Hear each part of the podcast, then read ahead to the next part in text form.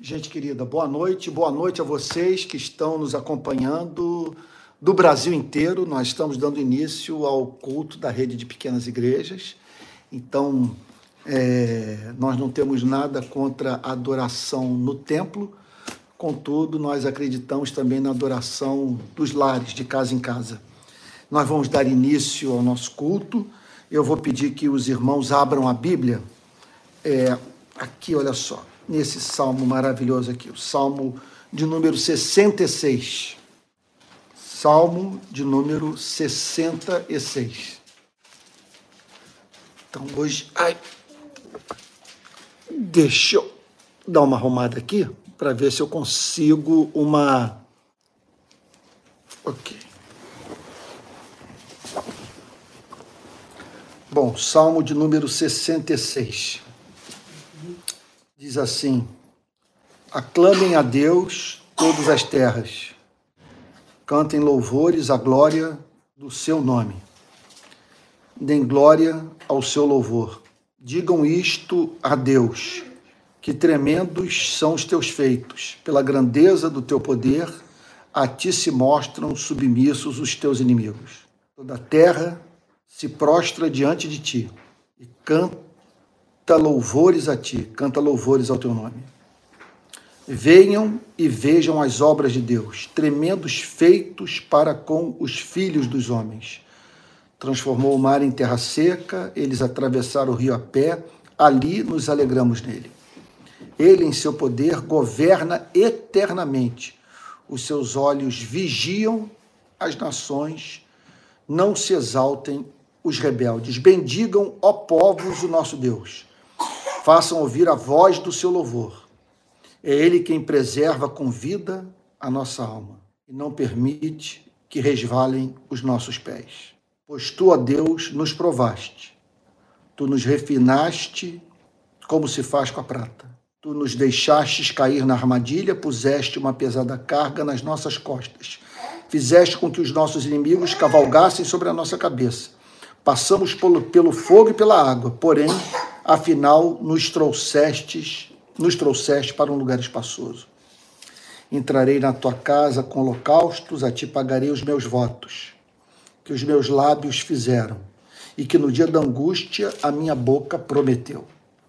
Oferecerei a ti holocaustos de animais gordos, com aroma de carneiros, oferecerei novilhos e cabritos. Venham e escutem, todos vocês que temem a Deus, e eu contarei o que ele tem feito por minha alma. A ele clamei com a boca, com a língua o exaltei. Se no coração eu tivesse contemplado iniquidade, o Senhor não teria me ouvido. Entretanto, Deus me ouviu e atendeu a voz da minha oração. Bendito seja Deus que não rejeitou a minha oração, nem afastou de mim a sua graça. Declaração maravilhosa. Bendito seja Deus que não rejeitou a minha oração, nem afastou de mim a sua graça. Você imagine o oposto.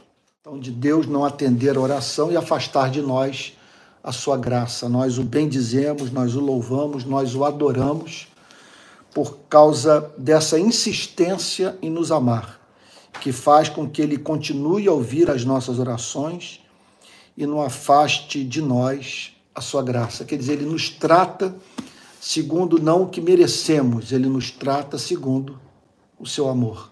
Né?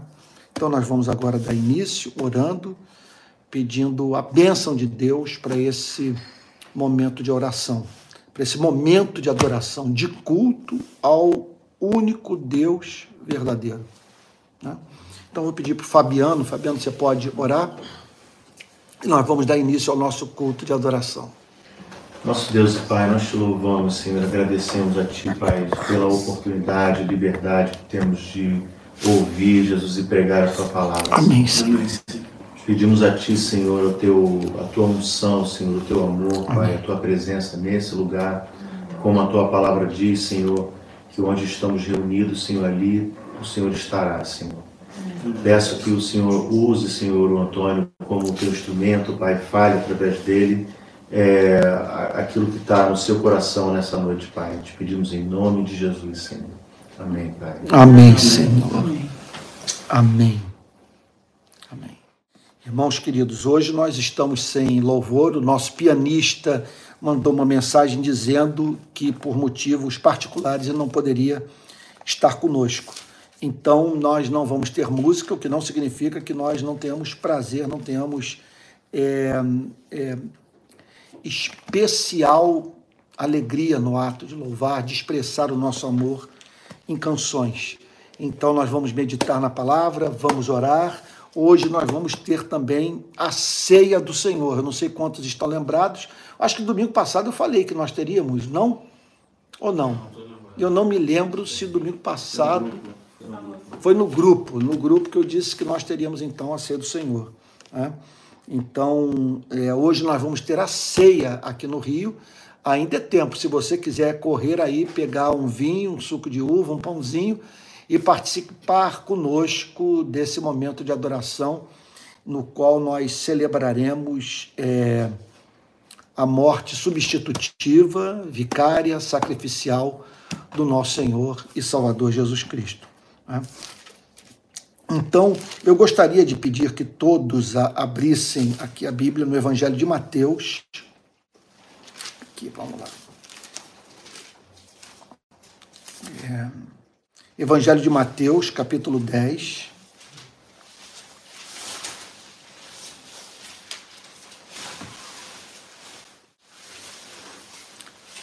Versículo 16.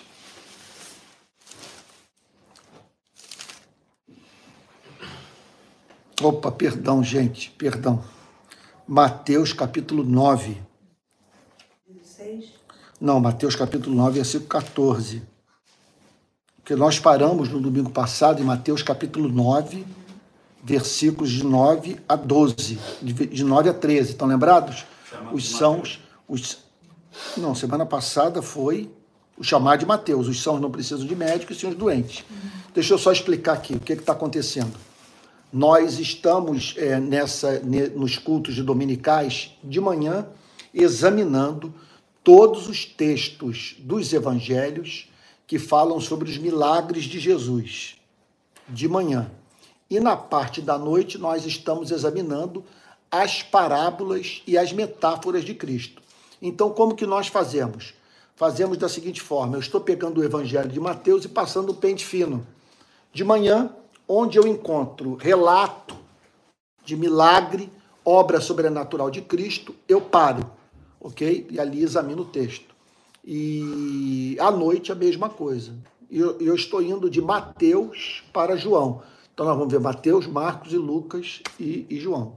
Tá bom? E assim nós vamos até encerrarmos a análise de todos os milagres e de todas as parábolas e metáforas de Cristo. Então, na semana passada, nós é, vimos a, o relato, a narrativa da conversão é, de Mateus, e, e, em razão de um incidente que houve, da crítica que foi feita a Jesus, Jesus ter entrado na casa de um corrupto, de um cobrador de impostos, e ter sentado à mesa com cobradores de impostos corruptos e pecadores. Então o comentário foi feito.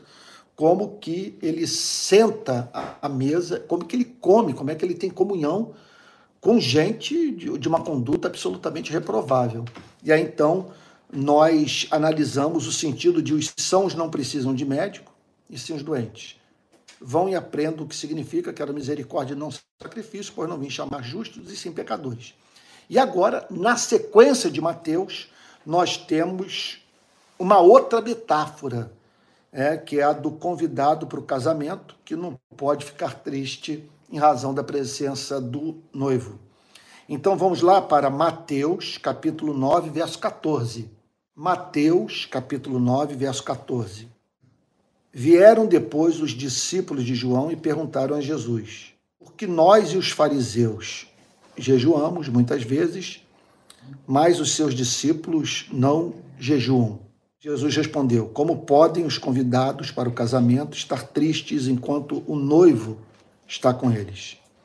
No entanto, virão dias em que o noivo lhe será tirado, então eles vão jejuar.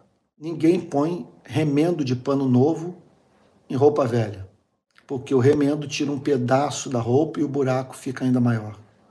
Nem se põe vinho novo em odres velhos, porque se alguém fizer isso, os odres se rompem, o vinho se derrama e os odres se perdem. Mas põe-se vinho novo em odres novos e ambos se conservam. Bom, vamos orar mais uma vez? Senhor querido, nós pedimos a Ti que, em razão das Tuas misericórdias que não têm fim, o Teu Espírito ilumine esses versículos, concedendo-nos graça para entender o significado da Sua verdade. Senhor, Tu sabes que a nossa vida é incerta, nós duramos pouco, estamos diante de muitos adversários e temos uma tarefa a cumprir nesse mundo caído. Como precisamos da tua verdade, ser alimentados por ela, transformados, Senhor, e de modo a conhecermos a tua vontade revelada e ajustarmos a tua vida ao teu querer. Amém. Não leva em consideração as nossas falhas, Senhor. Se tu observares a maldade dos nossos atos e do nosso coração, não seremos ouvidos. Quem se manterá de pé na sua presença, Senhor? Por isso nós não apelamos para as nossas obras de justiça, mas para a sua misericórdia. Que o Senhor não nos trate, insistimos, segundo o que merecemos, mas sim de acordo com o seu favor imerecido. Amém, Senhor. Senhor, que essa noite seja noite na qual a sua igreja se sinta muito alimentada espiritualmente. E noite de conversão, noite que pessoas se rendam ao senhorio de Cristo.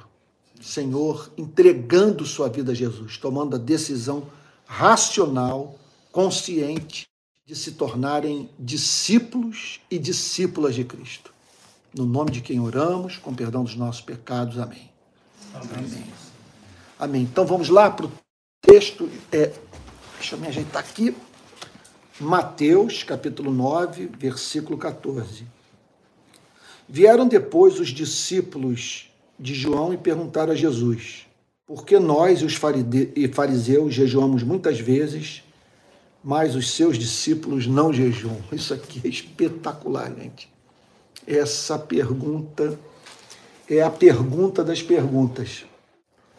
Vamos pensar o seguinte, para a gente entender mais o ponto.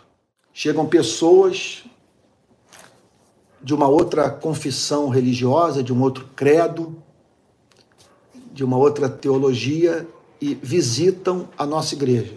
E ao chegarem na igreja, conviverem conosco, observarem a nossa forma de viver, o modo como concebemos a Deus, a maneira como administramos a nossa espiritualidade, essas pessoas, quer dizer, a nossa vida cristã, essas pessoas são levadas a dizer o seguinte: olha, nós observamos que vocês não se preocupam com aquilo que nos preocupa muito. Foi basicamente o que aconteceu. Os discípulos de João, diz o texto, os discípulos de João perguntaram a Jesus, porque eles estavam observando o comportamento dos discípulos. E o que chamava a atenção deles, preste atenção nisso. Preste atenção no que o texto está dizendo. O que chamava a atenção deles é que os discípulos tinham uma liberdade que eles não tinham. Então, tem horas que a gente pensa o seguinte: que se a pessoa tiver um contato com uma igreja verdadeira, ela vai observar no comportamento dos membros da igreja muito rigor. As pessoas vão revelar um nível de, de, de seriedade, de compromisso ético maior. E aqui o que chamou a atenção deles é que os discípulos não estavam preocupados com aquilo que preocupava os fariseus e os discípulos de João. Gente, isso aqui, eu diria o seguinte, que o evangelho inteiro está nesse episódio. Vocês estão entendendo o ponto? Jesus com seus discípulos. Aí chegam os discípulos de João, João Batista, e formulam uma pergunta para Jesus. Olha, no convívio com seus amigos, com as pessoas que dizem estar seguindo o que você ensina, nós observamos que eles não demonstram preocupação com jejum. Os fariseus, por exemplo, jejuam duas vezes por semana.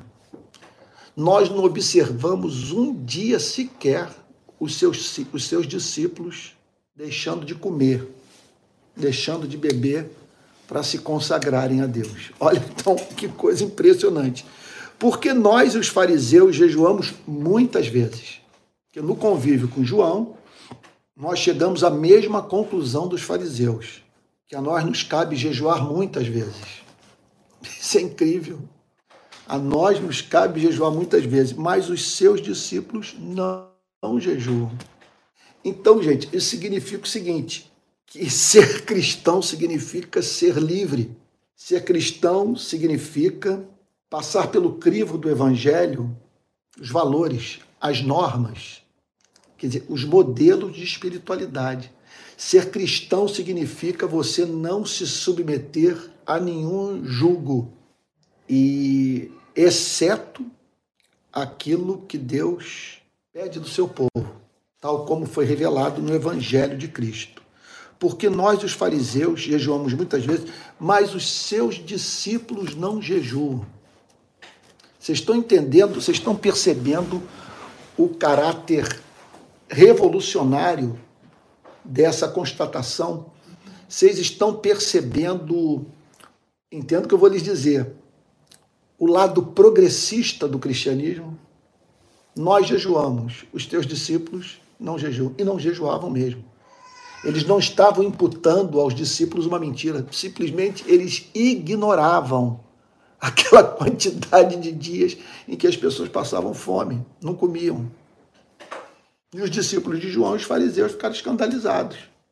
Olha, nós queremos entender o seguinte: você está dizendo aí que vem em nome de Deus, que é a revelação de Deus, que é a encarnação da verdade, e se associaram a você alguns homens.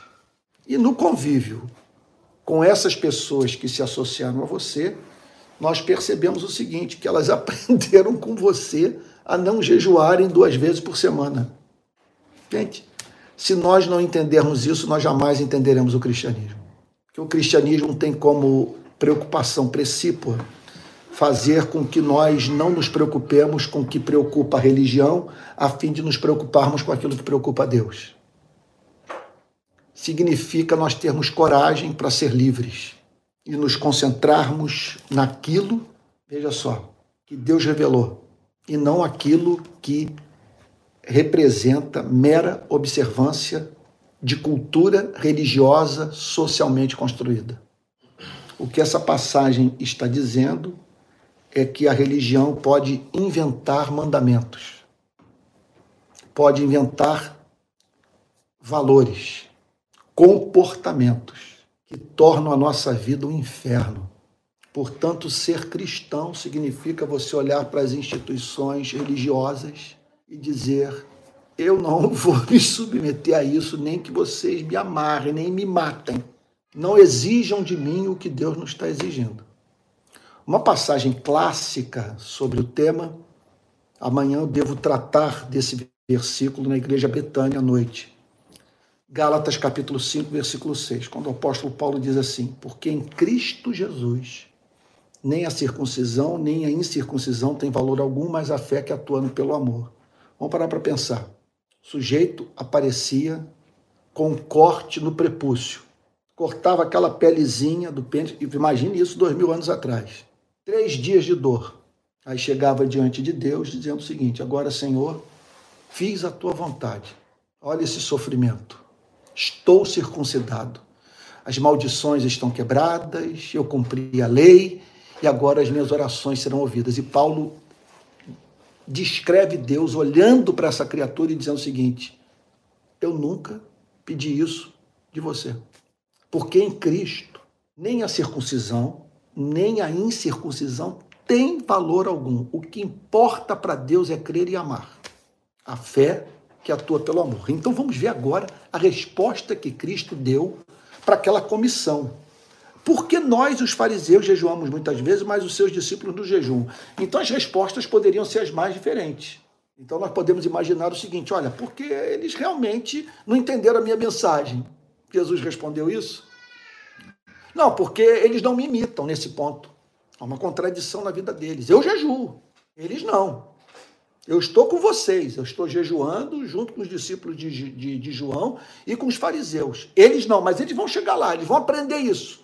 Eles vão alcançar o nível de maturidade que vocês alcançaram. É isso que Jesus responde. Olha o que, que ele diz. Como podem os convidados para o casamento estar tristes enquanto o noivo está com eles? Então ele está dizendo o seguinte: olha só. O que está acontecendo que vocês não entenderam é o seguinte fato. O que eles estão vivendo comigo é uma festa. Eles estão fascinados. Eles estão se sentindo como os amigos do noivo na festa de casamento de quem eles muito amam. Eles estão numa festa. Olha, eles estão ouvindo o que nunca ninguém jamais falou. Eles estão, eles estão numa festa, porque eles estão vendo milagre dia após dia eles estão tomando conhecimento de verdades que nenhum rabino em Israel ensinou para eles. Eles estão conhecendo o amor do Pai. O que eles estão vivendo é um momento de celebração. O Messias chegou e o Messias se manifestou a eles. Por que nós, os fariseus, jejuamos muitas vezes, mas seus discípulos não jejuam? Por, como podem? Vamos parar para pensar. Eu quero explicar, eu quero que vocês entendam o que está acontecendo. Por que os meus discípulos não jejuam? Porque eles estão vivendo uma experiência que pode ser comparada de convidados para um casamento. Tem a música, a festa, tem o vinho, tem as danças, está todo mundo celebrando, o noivo feliz, a noiva é, é, dizendo que realizou o sonho da sua vida, e os amigos que amam os noivos é, estão tomados de alegria. Então, o que eu posso dizer é o seguinte: para vocês entenderem o que está se passando com eles, eles, estão, eles não estão jejuando porque eles não estão tristes. Eles não estão jejuando porque eles estão numa festa. Não é momento de abrir mão da ingestão de alimentos. Como podem os convidados para o casamento estar tristes enquanto o noivo está com eles? Então, eles estão comigo. Nós não podemos nos esquecer também do fato que Jesus era chegado a um bom vinho, uma boa refeição uma boa comida. Ele era acusado de comer muito e de beber muito. Também tem isso. Então, veja só, eu sou chegado a uma boa mesa, sou chegado a um bom vinho, eles estão no convívio comigo. É descoberta após descoberta, eles estão felizes, eles estão tomados de alegria. Jejum em momento de tragédia. Jejum no Antigo Testamento é o seguinte: uma nação vai invadir Israel. Estamos perdidos. Nós pecamos contra Deus, vamos nos humilhar, vamos expressar a nossa dependência da Sua misericórdia. Não é passar fome, mas vamos abrir mão até do alimento para nos concentrarmos exclusivamente em Deus, a fim de que ouçamos a nossa voz, sejamos renovados espiritualmente, a fim de que Sua graça nos visite, a fim de que Ele nos perdoe. Mas Jesus está dizendo o seguinte: mas eles não estão vivendo isso, eles estão vivendo a realização do sonho. Eles estão antecipando a glória vindoura. Como podem os convidados para o casamento estar tristes enquanto o noivo está com eles? Então, observe que o que Jesus está dizendo é o seguinte: que a companhia dele traz alegria e que se nós não estamos felizes com o cristianismo, nós não entendemos nada. Ele está dizendo que estar com ele é participar de uma festa, é música, é celebração, é a afirmação da vida sobre a morte. Sabe? Quer dizer, os discípulos não têm motivo de tristeza, que eles estão na companhia do noivo. Então, como podem os convidados para o casamento estar tristes enquanto o noivo está com eles? Jesus está dizendo, eles não têm como fazer isso. Eles estão em êxtase, sabe? E eu jamais pedi jejum da parte deles, porque eu não os quero com fome, eu não os quero com o estômago doendo, eu não os quero fracos, eu, eu, eu os quero na minha presença, sorvendo cada gota de verdade. Eles estão na companhia do noivo. Então, isso é o cristianismo. Se nós não entendermos que o objetivo desse chamado de Cristo para o convívio com Ele, sabe? É um chamado para alegria, nós jamais teremos entendido a mensagem do cristianismo. Né? É como participar de uma festa. No entanto, de Jesus, virão dias em que o noivo lhes será tirado. Quando que o noivo foi tirado dos discípulos? Sobre o que Jesus está dizendo? Virão dias em que o noivo lhes será tirado. Jesus é, é, é, é muito fácil de entender o ponto. Eles estavam ali no convívio literal, face a face, físico com Cristo, em êxtase, impressionados com o que viam. Era descoberta após descoberta. João, mais adiante, quando escreve o seu evangelho, ele chega, ele usa até uma hipérbole, dizendo o seguinte: se nós fôssemos registrar tudo o que ele fez, não haveria livro na terra para receber o registro desses relatos. Porque o que nós vimos excede em muito aquilo que nós registramos. Aí que o que levou um certo teólogo a dizer o seguinte: a Bíblia é uma coleção falível de livros infalíveis. Que tem muita verdade que a Bíblia não revelou. A Bíblia só revelou aquilo que foi necessário para a nossa redenção. Mas nem tudo que Jesus fez, nem tudo que Jesus ensinou, foi revelado pela Sagrada Escritura. E pode ser que alguma coisa tenha sido falada por ele, registrada e se perdeu. Se perdeu. A gente, né? Deus tem os seus motivos, Deus tem seus planos e tal. Então, é, é, agora, agora, contudo, era isso, que essa era a experiência dos discípulos. Eles estavam na companhia de Jesus.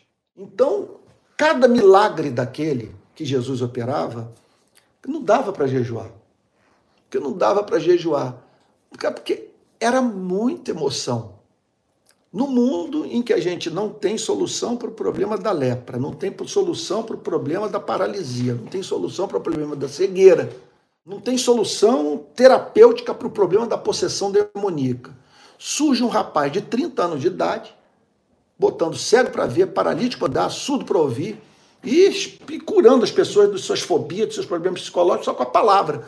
Eles estavam assim, aí multiplica pão, anda por sobre as águas. E diz o seguinte: ó, esqueçam esse negócio de, de se dirigir a Deus, de se relacionar com Deus. Vocês não, eu não estou chamando vocês para se relacionarem com Deus, eu os estou chamando para se relacionarem com o Pai. Sabe? Eu quero que vocês saibam que Deus é doce, descomplicado, que Ele não é caprichoso, sabe? que Ele os ama. Então os discípulos não tinham como, estavam tomados de felicidade. E soma-se a isso o fato de eles terem sido escolhidos para esse convívio íntimo. Então Jesus está dizendo, eles estão tomados de alegria. Não é momento de tristeza. Jejum traz tristeza, porque ficar sem comer é uma coisa triste. Sabe? É uma coisa que o abate, é uma coisa que leva as suas forças. Não é? e tal, mas eles não, eles estão muito felizes. Agora vai chegar o dia em que eles ficarão privados dessa companhia. Quando que isso aconteceu? Quando eles viveram a surpresa de Jesus ser preso, torturado pela polícia do templo, depois ele foi torturado pela polícia do império e depois crucificado e morto. Aí, aí Jesus, está falando sobre esse período. Olha, um dia o noivo lhe será tirado, eles não terão esse convívio íntimo. Aí sim, então, eles vão jejuar. Com isso, Jesus está dizendo o seguinte: ele não está condenando o jejum. Ele está dizendo o seguinte: naquele dia eles vão jejuar e não serão condenados por isso. Veja o que Jesus está dizendo é o seguinte: vocês transformaram em regra, vocês transformaram em norma, vocês transformaram em obediência semanal aquilo que é para ser usado em situações in extremis. Quando ele diz, eles estão na minha presença, não precisam jejuar, o que Jesus está dizendo é o seguinte, que o objetivo do jejum é buscarmos a presença de Deus. Por que, que ele diz, o, o, o noivo lhe será tirado e eles vão jejuar. Porque eles vão se ver em aflição. Eles não terão o esplendor dessa revelação. Eles vão se sentir distantes de Deus, carecendo, portanto, de renovarem a sua comunhão com Deus, de o buscarem de todo o coração, de abrirem mão até mesmo do alimento, a fim de se dedicarem exclusivamente à comunhão com o Criador, a fim de terem novamente a presença do noivo. É isso que Jesus está dizendo. Então, eles vão jejuar. Naquele dia, sim. Aí eles vão, vocês vão encontrá-los jejuando. Porque o objetivo do jejum é a decisão de se abrir mão do material, né, do prazer da ingestão de alimentos, a fim de se consagrar, a, a fim de, a fim de que a vida seja consagrada à comunhão com Deus. Então observe que Jesus não está trivializando o jejum. O que simplesmente ele está dizendo é o seguinte: vocês pegaram uma disciplina espiritual e, e a transformaram num fardo. Não há uma só passagem do Antigo Testamento na qual Deus peça para o seu povo jejuar duas vezes por semana. Então fica aqui uma lição: sempre que algum varão santo, alguma varoa profetiza, pedir alguma coisa de você, faça a seguinte pergunta: Vaso Santo, de que texto das Sagradas Escrituras você tirou o que está exigindo de mim? Foi que nem lá na Barra. Na, na série de exposições, no período que eu fui pastor na Igreja Presbiteriana da Barra, estava numa série de exposições sobre o, a carta de Paulo aos Gálatas. No meio das exposições, eu falei o seguinte: meu Deus, esse livro simplifica demais a vida. O que Paulo está dizendo aqui é que o justo viverá pela fé e que nós não devemos nos submeter àquilo que Deus jamais pediu de nós. Aí eu fiz uma série de aplicações práticas para a vida da igreja, daquelas descobertas que estávamos fazendo no exame dominical da Carta aos Gálatas.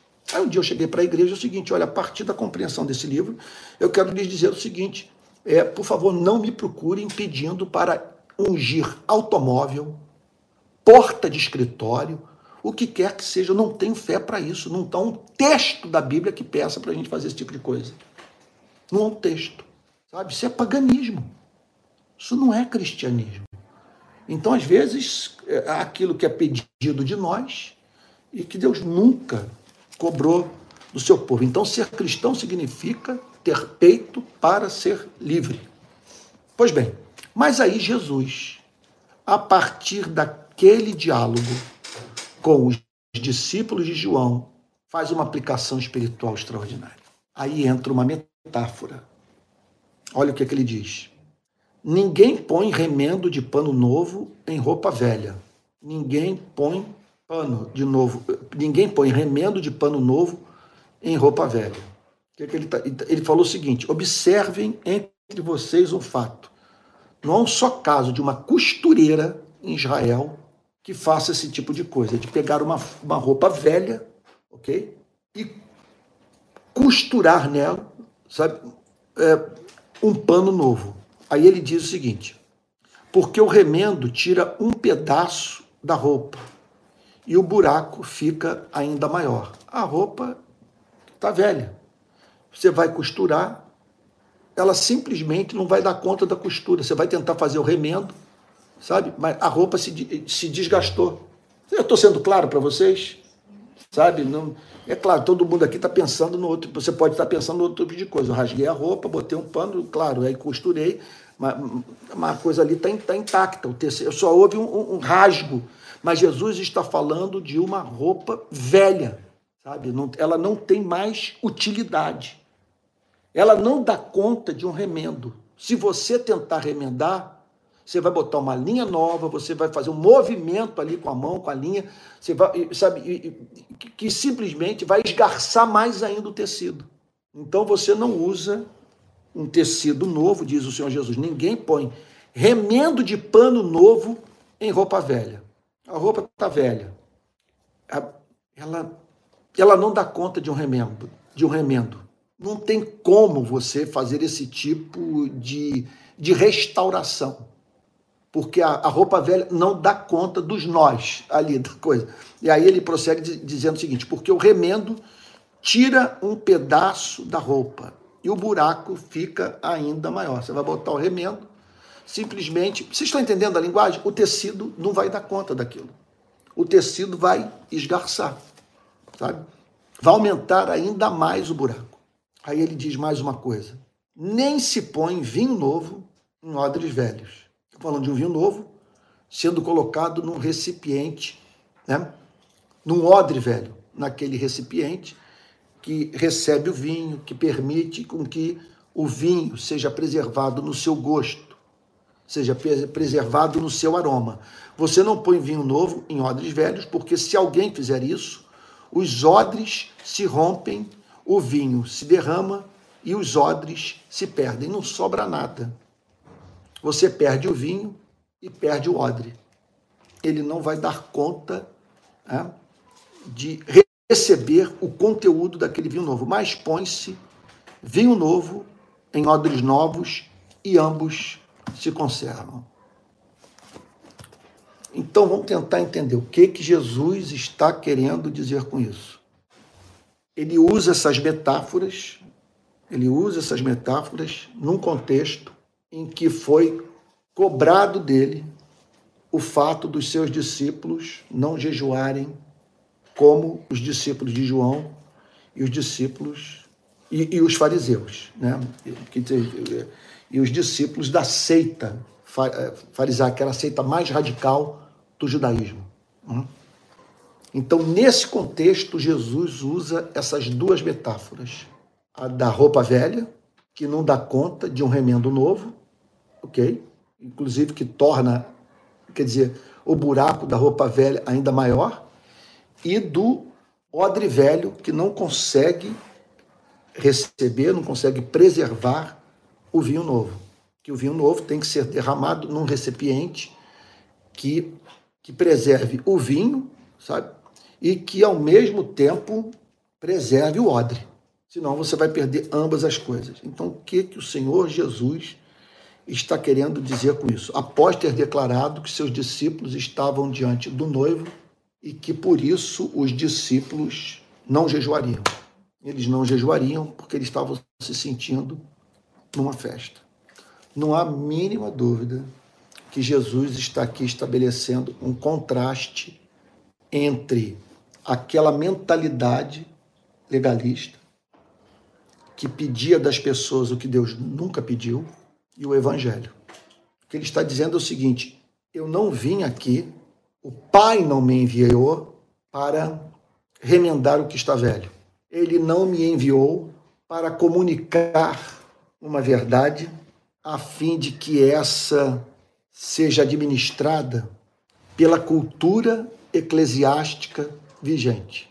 O que ele está dizendo é o seguinte: o que eu trago não cabe nos modelos de espiritualidade de Israel. Não cabem, não cabe nas instituições religiosas do nosso tempo. O que eu trago é algo aqui, aqui que está o ponto o que eu trago é algo incompatível com o que vocês estão vivendo do ponto de vista da, da sua experiência religiosa dentro das instituições religiosas judaicas. O que ele está dizendo é o seguinte: preste atenção. E, gente, isso é muito claro. Ele está dizendo o seguinte: eu estou trazendo algo que não cabe dentro dessa cultura religiosa na qual vocês estão inseridos. Quer dizer, se a transformação, se a reforma, a mudança não for radical, não for profunda, não se der a partir de uma conversão que mude por completo a forma como vocês veem a Deus, com eles e com eles se relacionam, e bem como a reprodução desse modelo de espiritualidade nas estruturas religiosas que vocês criaram, o que vai acontecer é o seguinte: a mensagem que eu trouxe vai esgarçar as igrejas de vocês. Não há como essa mensagem ser contida pelas estruturas eclesiásticas dos nossos dias. Trazer a minha mensagem para esse modelo de espiritualidade significa o seguinte: perder a mensagem e destruir as instituições religiosas que vocês administram. Vocês estão entendendo, gente? É o que ele tá, veja, o que, ele, o, que ele, o que o Senhor Jesus está dizendo é o seguinte: é que o evangelho tudo. Eita, tem, tem criança aí chorando. Bom, pelo choro você sabe que não é nada grave, porque em geral o choro de criança tem, tem criança aqui chorando agora. Que em geral o choro de criança, na minha experiência, é o seguinte: o choro complicado é aquele que a criança chora e depois faz um silêncio. Aí depois volta. esse choro né, é complicado. Então, então vamos lá, voltemos ao texto. Não há mínima dúvida que Jesus está falando aqui de uma cultura que se reflete nas estruturas eclesiásticas e que é incapaz de reter o conteúdo do Evangelho. Que, se não houver uma transformação profunda nas instituições, a partir de uma nova forma de se ver o Criador e o modo como a criatura deve se relacionar com o Criador, a tragédia será a, a, a tragédia será absolutamente certa. A mensagem se perderá e essas estruturas simplesmente entrarão em crise, porque a mensagem do evangelho vai rachar essas estruturas religiosas, não deixará nada intacto. Então, a desgraça será completa. Não restará mais evangelho, não restará mais instituição. Bom, gente, é claro que tudo isso se aplica à nossa vida individual e tudo isso se aplica à forma como as instituições religiosas estão organizadas. Do ponto de vista individual, da aplicação de ambas as metáforas para a nossa vida como indivíduo, o que Jesus está dizendo é o seguinte: que ele não, não deve ser visto como um apêndice nas nossas vidas. Que ele não veio tão somente para consertar um ponto ou outro da nossa vida que está precisando de ajuste. O que ele se propõe a fazer é uma mudança radical completa, sabe? ele simplesmente o evangelho se recusa a trabalhar com a roupa velha e com o odre velho. Jesus veio para operar o novo. Jesus veio para transformar a vida do homem e da mulher por completo. Então, essa é a aplicação individual que nós podemos fazer de ambas as metáforas. Vou repetir. Ninguém põe remendo de pano novo em roupa velha, porque o remendo tira um pedaço da roupa e o buraco fica ainda maior.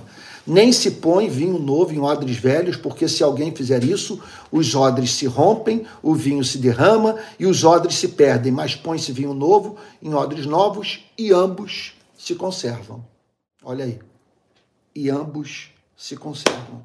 Do ponto de vista individual, Jesus está dizendo o seguinte: a transformação tem que ser completa. Essa mudança envolve uma completa reorientação da vida. É um nascer de novo, é receber um novo coração. Não é que você vai ter agora a sua vida emocional é, é, tocada por um pouco mais de emoção. Não é que você vai derramar algumas lágrimas agora diante da fome no mundo. Não é isso. Não é isso. É que, não é que você vai num culto, vai ouvir uma história de alguém que, numa situação lá de vida ou morte, escapou da tragédia e você vai chorar no culto. Não é que você vai ouvir uma melodia e aquilo vai o comover. Não, isso vai ser uma mudança completa, uma radical reorientação da sua vida. É um nascer de novo, é receber um novo coração. Sabe? Quer dizer, repito, é uma completa reorientação da existência. É, significa você ter um outro Deus, uma outra referência de, de modelo de santidade. Então, significa um, um, novos valores, uma nova motivação. É a entrada no novo mundo. A, a linguagem é muito clara, é algo velho que tem que ser descartado, que é incompatível com o novo do Evangelho. O que Jesus está dizendo é o seguinte: não há como o Evangelho ser preservado na vida de alguém que não nasceu de novo. Não há como. Tem que haver uma conversão, tem que haver um novo nascimento, uma completa reorientação da existência, senão tudo vai se perder. O odre vai se romper, porque essa pessoa vai conhecer o Evangelho, vai conhecer a vontade de Deus revelada no Evangelho, mas por, ter, por não ter nascido de novo, a própria pregação vai se voltar contra ela. Ela vai ficar com os mandamentos, mas sem entender o mínimo sem, sem, sem, simplesmente sem entender o motivo pelo qual ela deve se submeter a alguma coisa que nunca entrou no seu coração. Que não, ela não vai entender o porquê de ter que se sujeitar ao preço do discipulado, sabe? É, isso por ela se pegar dando a vida por alguém que ela não ama. Ela ama a si mesma, ela não ama Deus. Então Jesus está dizendo o seguinte: tudo vai se perder. Não vai sobrar o evangelho e outra coisa. E o contato dessa pessoa com a mensagem vai ser uma desgraça para a vida dela. Para algumas pessoas, a pior coisa que aconteceu em sua vida foi conhecer a igreja. Porque ela se aproxima da igreja e tem contato com a ética do reino de Cristo. Mas se ela não nasceu de novo, essa ética vai se voltar contra ela. Eu vou dizer uma coisa para vocês: o cristianismo pede coisas de mim que só fazem sentido no amor. Você ama Cristo. Porque qual é o sentido de você tomar uma decisão que vai fazer com que você viva em insegurança na sua própria cidade? Qual é o sentido de você tomar decisões que vão implicar em ódio? De pessoas que vão passar a odiar você, vão passar a persegui-lo. Sabe? Qual é o sentido de você tomar decisões que vão implicar em perseguição? Só o amor para justificar uma coisa como essa. É isso que ele está dizendo. A palavra vai causar dano à vida dessa pessoa, ela não vai poder reter. Mas o contato com a palavra vai fazer que, que ocorra o seguinte: essa palavra vai se voltar contra a vida dessa pessoa, e essa pessoa, por não ter nascido de novo, não vai preservar o que da palavra foi comunicado a ela. Não vai sobrar nada. A parte final da passagem nos ajuda muito a entender o ponto. Mas põe-se vinho novo em odres novos e ambos se conservam. Vamos lá, vamos tentar entender. Põe-se vinho novo em odres novos e ambos se, se conservam. Qual é o objetivo de tudo? Qual é o objetivo da pregação? Jesus está dizendo aqui: é a conservação. Está dizendo, o objetivo é o evangelho ser conservado. É a mensagem, tal como foi pregada, ganhar espaço no coração, guarida, morada. Fazer morada no coração daquele que ouviu a pregação. E a meta, portanto, é que essa mensagem seja preservada e, vamos assim dizer, o seu receptáculo tenha a vida preservada também. De modo que o evangelho não destrua a vida dessa pessoa e o evangelho não seja corrompido no contato com a vida dessa pessoa. E para que tal aconteça, essa pessoa tem que passar por uma completa reorientação da sua existência. Ela tem que nascer de novo, ela simplesmente tem que ver Deus de uma outra maneira, sua relação com seu Criador, a forma de se reconciliar com Ele. Ela simplesmente ela tem que passar por uma experiência de ressurreição. Não é um verniz, não é alguma coisa, não é algo epidérmico. Sabe, não é que essa pessoa simplesmente vai descobrir é, alguns valores morais que ela não compreendia. Não, as motivações serão totalmente diferentes. Ela, ela vai ver tudo a partir de uma nova perspectiva. Agora, é claro que o que Jesus está falando tem uma dimensão institucional. Sem a mínima dúvida, ele está falando de indivíduos e de instituições. E o que ele está dizendo é isso: não se põe, mas põe-se vinho novo em odres novos e ambos se conservam. Presta atenção. Isso é muito, mas super importante de ser dito. O que ele está dizendo é o seguinte, que as igrejas podem estar estruturadas de uma tal maneira, de uma tal maneira que elas não conseguem preservar o evangelho. Elas não conseguem preservar a palavra de Deus. E outra coisa que ele está dizendo aqui, essas igrejas podem estar estruturadas de uma tal forma que se o evangelho passar a ser pregado para os seus membros, as próprias igrejas serão destruídas. Vamos fazer aqui agora uma aplicação no, no nosso país. Vamos pensar na, na mensagem de Cristo. A salvação que ele pregou, que ele apregou, é pela graça. Ele veio para livrar os seres humanos do pastor e do padre. Ele veio para nos dar uma independência em relação às instituições religiosas, de maneira que ninguém tiranize a nossa consciência. Que ninguém peça de nós o que Deus não pede. Deus não pede de nós tolice. Não pede de nós idiotice. Não pede de nós bizarrice. A Bíblia apresenta um Deus santo pedindo de nós o que é razoável. O que ele pede de nós é amor. E é impressionante como as culturas religiosas estão eivadas de crendices. Aquilo que Lutero chamava de brinquedos religiosos. Você se mantém entretido com uma bobagem, deixando de se preocupar com aquilo que de mais sério existe no reino dos céus. Vamos pensar na ética do reino dos céus. Vocês conseguem imaginar na ética do reino dos céus alguma coisa mais importante do que cuidar do necessitado, a ponto do Senhor Jesus dizer: no dia do juízo final, o que será dito sobre os redimidos será o seguinte: Vinde benditos do meu Pai para o reino que eu tenho preparado para vocês. Porque eu tive fome, vocês me deram de comer. Tive sede, vocês me deram de beber. Eu estava nu e vocês me vestiram. Eu estava só e preso e vocês foram me visitar. Vocês foram fiéis no pouco, sobre o muito eu os colocarei. Entrem agora no gozo seu Senhor. Vai pregar sobre o pobre nas nossas igrejas. Vai dizer nas nossas igrejas que sem misericórdia ninguém vai entrar no reino dos céus. Ninguém é salvo pelo exercício da misericórdia. Mas sem a virtude da misericórdia, ninguém vai entrar no reino dos céus, porque a primeira, porque a fé sem obras é morta. A principal obra da fé é o amor. E o principal e a principal, a mais basilar manifestação do amor é a misericórdia, que é você se compadecer do que sofre. Então hoje nós estamos diante, escutem o que eu estou lhe dizendo, que, que, o que eu estou lhes dizendo, quem está falando aqui é alguém que tem 40 anos de cristianismo e que correu todas as denominações do país. As nossas igrejas hoje não dão conta de ouvir a pregação do evangelho.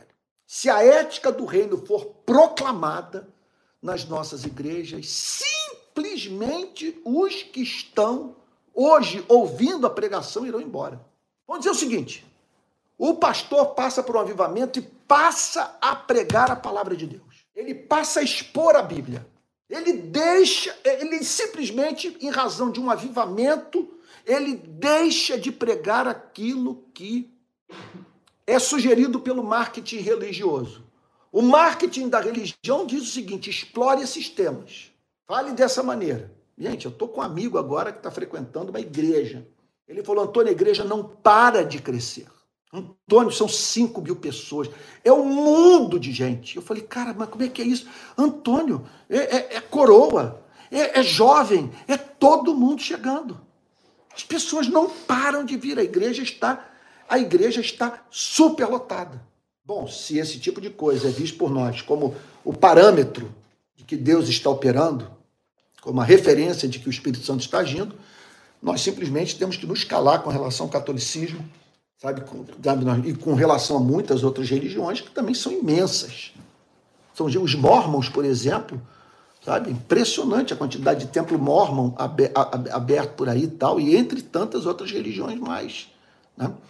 Então, é, eu não, olha, enquanto ele me falava, eu não sabia nem o que dizer, porque ele está totalmente encantado. Ele falou: minha mulher está frequentando. Meu grande amigo, um contraventor, também está frequentando. Agora, o que, que pode acontecer? Vamos dizer que esse pastor passe a. Veja, porque o fenômeno, o milagre não é o templo está lotado. O milagre não é um congresso de jovens lutar, é, é lotar simultaneamente três estádios, conforme aconteceu recentemente aqui no Brasil. O milagre é você ter três estádios cheios. Veja só, não é três estádios cheios com gente de mão levantada, cantando, dançando, gelo seco no fundo, telão, todo mundo tocando, fazendo solo de guitarra. Milagre não é isso. Milagre é você ter ali três estádios cheios e, ao término dos cultos realizados dentro deles, sair daqueles supostos momentos de adoração, jovens em condição de transformar o mundo. Em condição de transformar o mundo. Então, é claro que uma das coisas que me preocupam muito é que a pregação ela é tão açucarada, ela é tão sentimentalista, ela é tão carente da essência do evangelho que ela acaba atraindo os jovens mais bananas da sociedade, os mais sem fibra, mais sem garra. Você não vai encontrar esses jovens sabe, dedicados à tarefa de transformar de fato o mundo. Simplesmente é uma mensagem que lhes é interessante. Não é uma mensagem que apresenta um, um caminho estreito, o chamado para você tomar sua cruz e após Cristo. E, em geral, tomar a cruz é visto como não beber mais bebida alcoólica, não consultar mais site pornográfico, mais o que? Não usar drogas, Quer dizer, coisas que muitos não cristãos é, é simplesmente não fazem, né? Ateus que não fazem. O sujeito é ateu e diz, mas eu não uso droga, não, não, me embriago, não pratico isso aqui, porque eu não acho isso ainda. O, o milagre não é isso. Milagre é você tomar sua cruz, seguir a Cristo e a partir da sua morte um monte de gente viver. Esse é o milagre. É sobre isso que Jesus está dizendo. Não se põe vinho novo em odres novos e ambos se conservam. Quer dizer, o que Jesus está dizendo é o seguinte: que em algumas estruturas, se o evangelho começar a ser pregado, simplesmente a igreja não vai ficar de pé. Simplesmente a igreja não tem condição de ouvir a pregação do evangelho. É um odre velho que não tem condição de reter o vinho novo. De modo que muitas vezes nós estamos querendo uma renovação espiritual sem tratar de levar a cabo aquelas mudanças que são necessárias para que as coisas não se percam. Então hoje eu concluo aqui, não vou quero cansar vocês. Eu concluo aqui é, pensando na minha experiência nesses 40, desses 40 anos de envolvimento com as igrejas evangélicas do Brasil. A minha questão hoje é se a forma como as igrejas estão estruturadas, se isso permite a plena manifestação do Evangelho da beleza do Evangelho, dos efeitos do Evangelho na vida da igreja. Esses dias eu conversava com o pastor Tel, que é o pastor da igreja presbiteriana Betânia. Eu dizia para ele o seguinte, Tel, e ele concordou comigo. Na Bíblia nós vemos os problemas enfrentados por toda e qualquer igreja local. Você botou ser humano para viver junto, você vai ter problema. Todas as epístolas foram, com exceção de, de Filipenses, foram escritas para resolver problemas das igrejas do primeiro século. Igrejas que mantinham contato com os apóstolos. Então você tem os problemas que são inerentes à vida da igreja, mas você tem os problemas que são inerentes à vida das igrejas dentro do modelo evangélico de igreja. O que eu acredito é que esse modelo que está aí, ele cria crises que não fazem parte necessariamente da experiência das igrejas verdadeiras, daquelas igrejas que nasceram da obra do, do Espírito Santo mediante a pregação do Evangelho. A, a gente tem que responder algumas perguntas. Por que dentro dessas igrejas, dos templos, com 500, com, com mil, com duas mil, com cinco mil pessoas, com gente entrando e saindo, por que essas igrejas não são poupadas de crises, de divisões seríssimas. Está lá o pastor pregando, de repente o, o, colega dele vai e leva um pedaço da igreja, o outro leva o outro pedaço. E um, e, e, e um imenso sofrimento, gente de tudo que é lado sofrendo horrivelmente. Pessoas que ficam um mês sem ir à igreja, dois meses sem aparecer. Ninguém tem consciência disso. A pessoa desaparece, ninguém sabe que ela foi internada, ninguém sabe que ela, ela perdeu o emprego, que ela está com problemas psicológicos sérios ou enfrentando é, conflitos no casamento. Simplesmente ela desapareceu, ninguém tomou consciência disso. E eu poderia multiplicar os exemplos de, de, das experiências vividas. Então, fico a pensar né, no seguinte: né? É, o que precisa ser feito pelas nossas grandes denominações, dessas, né, por, por essas igrejas que estão estruturadas nesse formato, a fim de que o vinho não se perca. E a fim de que, quando os pastores passarem a pregar o evangelho, é impressionante essas igrejas não sejam destruídas pela própria pregação do evangelho. O que é fato que Jesus está dizendo é o seguinte: é que se não houver uma transformação no indivíduo e na estrutura da igreja, a pregação do evangelho vai se voltar contra o indivíduo, vai se voltar contra a igreja, e no final nós não teremos nem igreja nem evangelho. Nem igreja, nem evangelho. Opa, deixa eu dar uma. Então, é, eu sugiro que a gente agora ore, pedindo a Deus que na nossa vida e no movimento que nós estamos começando no Brasil, nós possamos dizer que não estamos remendando roupa velha, nem botando vinho novo em odres velhos. Que Deus nos conceda graça para que o novo surja na nossa vida e na vida do que nós estamos começando aqui como, como igreja. Né? Que aqui seja um lugar onde o amor se faça presente, onde as pessoas tenham sua identidade conhecida, é, um lugar do compartilhamento dos dons, da manifestação do espírito, do crescimento orgânico, natural e daquela pregação do evangelho que faz com que a igreja seja realmente sal da terra e luz do mundo. Há muito mais para falar, mas eu não quero cansá-los, tá bom? É, gostaria de tão somente nós orássemos agora, pedindo a Deus que tudo que nós ouvimos nessa noite seja aplicado na nossa vida pelo Espírito Santo. Amém. Vamos orar. Pai Santo, nós acabamos de meditar na Sua palavra.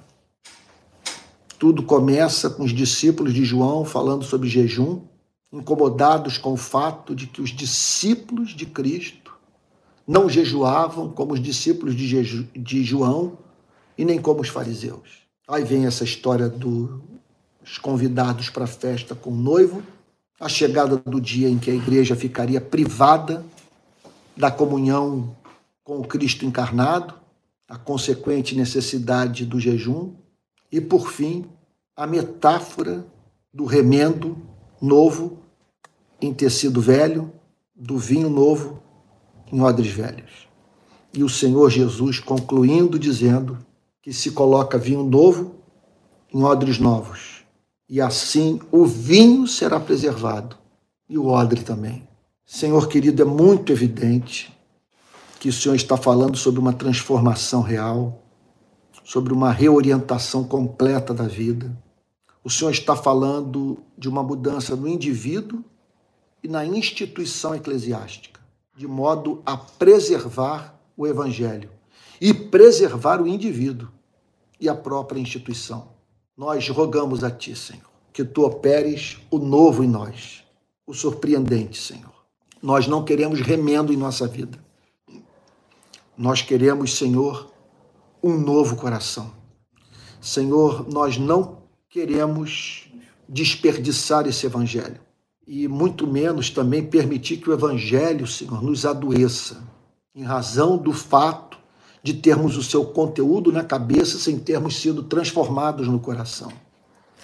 Nós pedimos a Ti, Senhor, conversão, Senhor, e bem como eh, a concepção de um modelo de igreja que preserve o Evangelho, Senhor, e que não seja destruído pelo Evangelho. Ajuda-nos, Senhor, em nome de Jesus, porque não é possível que para que a igreja permaneça de pé, a condição seja o pastor não pregar o evangelho.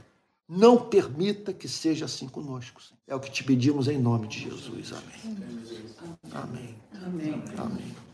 Gente, que coisa impressionante que me veio agora no momento de oração. Né? O que Jesus está dizendo é o seguinte: que para algumas pessoas manterem envolvimento com o cristianismo e para algumas instituições chamadas de cristãs não entram em crise, a condição é não pregar o evangelho. Se você pregar o evangelho, a pessoa desmonta e a, e a instituição simplesmente desmorona. Né? Que coisa impressionante isso que Jesus falou. Então, só o novo nascimento, só essa transformação que transforma o indivíduo e que se reflete na forma como a igreja está organizada. Então, o que Jesus está dizendo é o seguinte: a igreja tem que estar organizada de uma tal maneira que o Evangelho possa trazer para a vida dos seus membros todas as suas consequências, produzir todos os seus frutos. Sabe, não pode, veja só, não pode é o pastor olhar para a Bíblia e dizer o seguinte: eu não posso pregar essa passagem, porque senão a igreja simplesmente vai esvaziar. Olha, há uns 10, há uns, não, há uns 20 anos ou 25 anos, eu li um livro chamado, em inglês, A Dinâmica da Vida. Não, é? Dinâmicas da Vida Espiritual, do Richard Lovelace, que é um professor de uma instituição de ensino americano chamado, chamada Gordon Connon Seminary. Foi onde o Tim Keller estudou, esse pastor é, que eu gosto muito, presbiteriano, trabalha em Manhattan. Está é, inclusive enfermo, carecendo das nossas orações.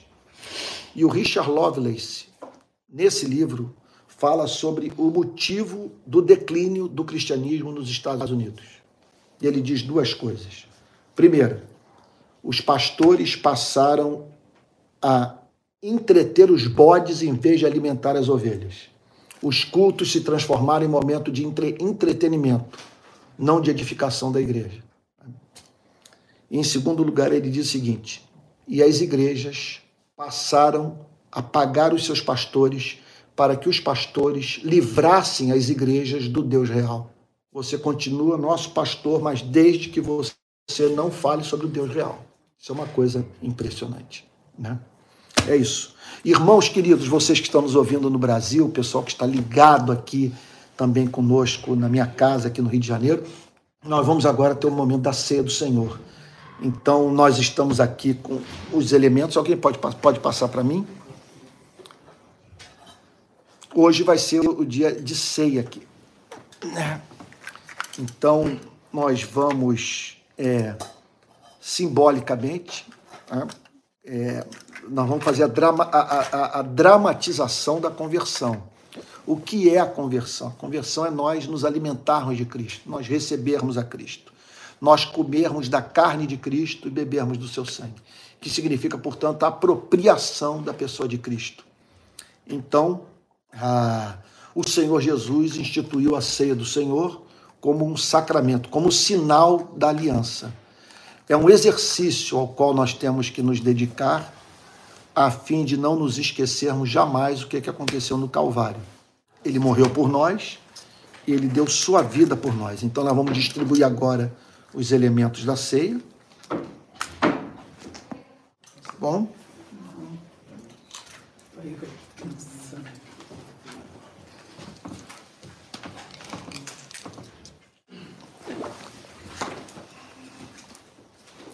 Então diz assim o, o apóstolo Paulo na primeira epístola aos Coríntios,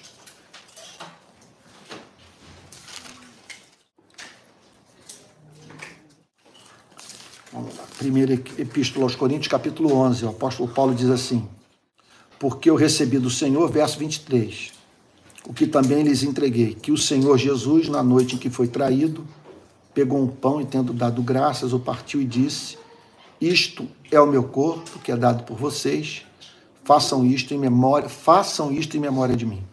Do mesmo modo, depois da ceia, pegou também o cálice, dizendo: Este cálice é a nova aliança no meu sangue. Façam isto todas as vezes que o beberem em memória de mim. E é o que nós vamos fazer agora, em memória de Jesus. E acreditando que no, na ingestão do pão e do cálice, do conteúdo do cálice, desse suco de uva, alguns usam literalmente vinho, nós vamos estar sendo alimentados espiritualmente por Cristo. E esse é um exercício que nós podemos fazer, de nós pedirmos, Senhor, que na, no ato de comer o pão, que eu possa ser alimentado por Cristo. E que ao beber o cálice, Senhor, o Senhor comunique o seu perdão ao meu coração. O Senhor é, simplesmente me dê a consciência de que em Cristo os meus pecados são perdoados. Vamos orar. Pai Santo, nós consagramos esse pão e esse suco de uva para o propósito santo de servirem de sacramento, de sinal da nossa aliança contigo. Senhor, nós te agradecemos pela morte de Jesus Cristo pelo seu sangue derramado. Nós te agradecemos por termos nele ampla provisão para os nossos pecados. Uma gota desse sangue é suficiente para nos purificar de toda injustiça. Obrigada. Senhor, nós pedimos a Ti. Tu sabes o quanto somos moralmente frágeis, Senhor, tendentes ao mal. Precisamos da Tua graça. Que nessa ceia nós sejamos alimentados espiritualmente por Ti. Senhor, comunica graça à nossa vida, para que em tudo o teu nome seja glorificado. Em nome de Jesus, amém. amém. Então comamos o pão.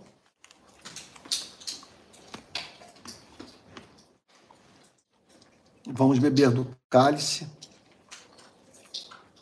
Peça a Deus, Senhor, aplica nesse momento os benefícios da morte de Cristo na minha vida. Pacifica a minha consciência, me dá paz, Senhor. Não permita que eu considere imundo a quem o Senhor purificou. Eu mesmo, Senhor. Bebamos dele todos. Senhor, nós te agradecemos por sermos cristãos. Amém. Nós não conseguiríamos viver de uma outra forma. Te agradecemos por essa esperança que temos em Ti. Somos Teus, Senhor, e queremos viver para sempre na Tua presença. E se hoje nos fosse anunciado que não existe mais inferno, nem demônios, nós continuaríamos a Te servir, porque o amamos. Em nome de Jesus, amém. Amém. Amém. Gente, nós estamos terminando o nosso culto. Quero expressar meu carinho por aqueles que estão nos seguindo hoje do Brasil inteiro. A nossa audiência cresceu muito nos últimos dias, então nós ainda não temos uma noção da quantidade de pessoas que estão nos acompanhando nas redes sociais. Mas louvado seja o nome do Senhor por aqueles que estão encontrando na rede de pequenas igrejas um lugar de comunhão, de aconchego, de gente que queria isso. Veja, o que eu quero dizer é que nós não condenamos a adoração no templo. O que nós estamos querendo é criar uma alternativa, um espaço de comunhão para aqueles que anseiam por algo mais orgânico, para aqueles que não que estão querendo um cristianismo vivido assim, no lar, na, como no primeiro século, tá bom? Nós não estamos dizendo que somos superiores a quem quer que seja, simplesmente dizendo que nós temos prazer nesse tipo de, de comunhão. Bom, quero dizer a todos que saiu o nosso CNPJ. Semana que vem eu anunciarei o número da nossa conta bancária. E você não precisará mais, a partir do domingo que vem, de depositar a sua oferta nesse número de Pix que eu tenho usado. Então, gostaria de repetir para que hoje talvez seja o último culto que nós vamos usar desse expediente, de usar o meu CPF para contribuição. Então, o número é 864 759 167 49. 864 759 167 49. Quero lembrar a todos também que essa semana eu abrirei inscrições para o meu curso sobre cristianismo e política. A minha ideia é é a de ajudá-lo a ver as grandes ideologias políticas à luz da palavra de Deus, de modo que ao falar sobre o tema você possa falar com um pouco mais de conhecimento, com mais entendimento, conhecendo essas ideologias, ok? E ao mesmo tempo vendo-as à luz do cristianismo. A nossa ideia é que é, o, o nível do debate aumente. A nossa ideia é que nós possamos, ao olhar para essas ideologias, é, separarmos o joio do trigo, vermos aquilo que pode ser aproveitado e aquilo que é incompatível com a fé cristã, e também dar ferramentas para que nós possamos, em nome de Jesus, ser úteis nessa esfera, nessa área, de modo que possamos, assim, cumprir a missão integral da igreja, tá bom?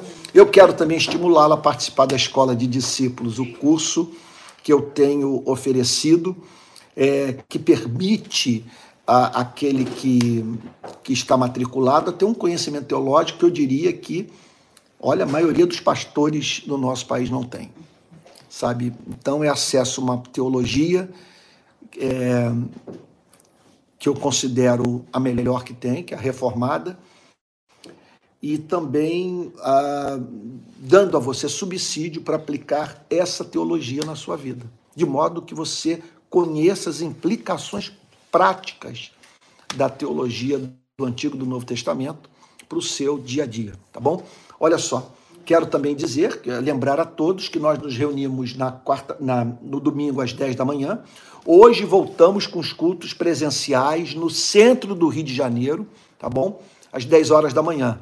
Então, a, é, retornamos e a ideia é não pararmos mais. Domingo que vem vamos estar juntos novamente.